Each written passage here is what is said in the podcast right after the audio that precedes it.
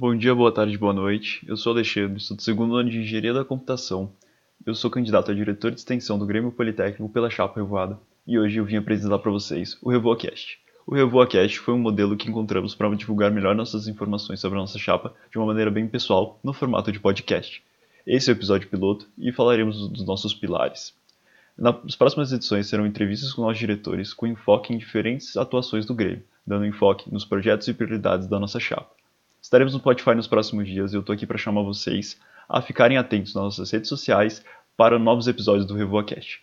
Agora eu passo a palavra para a Beatriz, a presidente da nossa chapa. Uh, oi, gente, tudo bom? Então, eu sou a Beatriz, uh, mas podem me chamar de Bia. Eu fiz um ano de engenharia civil ano passado e acabei transferindo para elétrica, então hoje eu faço engenharia elétrica.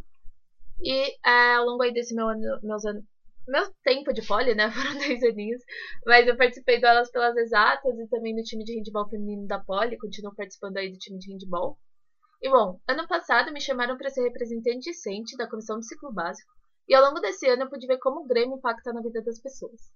Esse impacto, né, muitas vezes a gente pensa que é no sentido acadêmico, então, claro, é, isso é, acaba sendo um pouco mais exposto aos alunos, né, esse impacto acadêmico que o Grêmio tem na vida deles, mas também no sentido de re propor reflexões, propor discussões, o que eu acho que é muito uh, importante e também enriquecedor para a nossa experiência, assim, né, como universitários. Justamente por me interessar nisso, eu entrei na organização ainda Semapol, a Semana de Política da Poli, que rolou esse ano, e também de politizados, como de violência contra a mulher.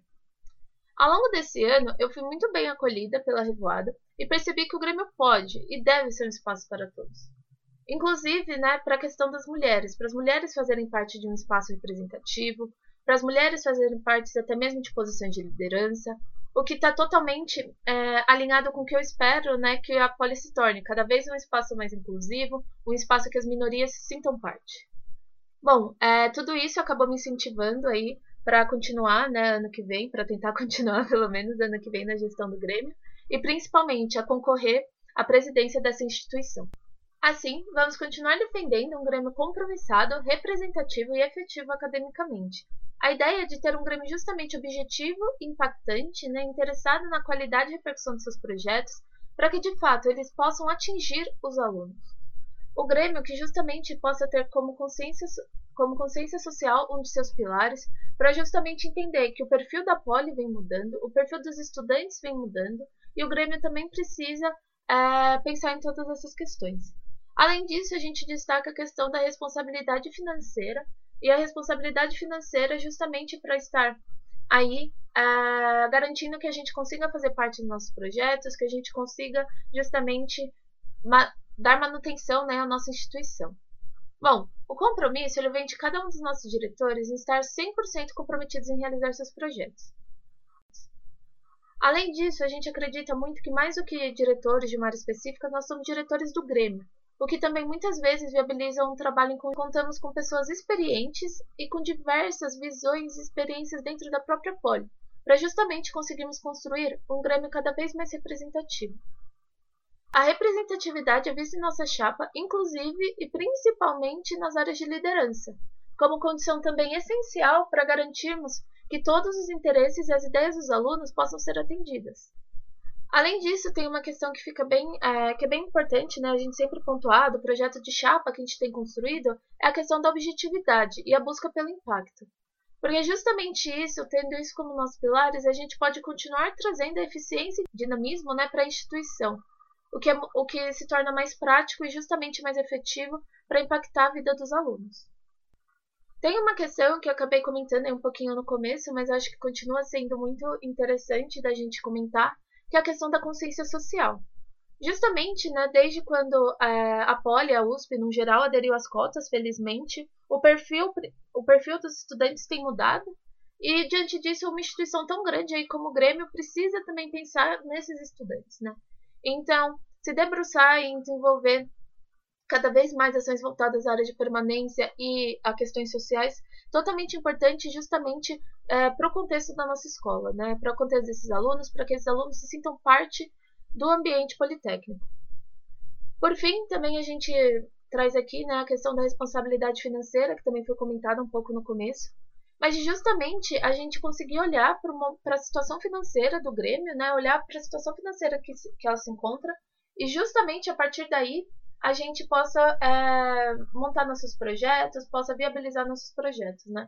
Nada adianta a gente propor muitos projetos se a gente não sabe como, quando a gente consegue de fato colocá-los em prática, né?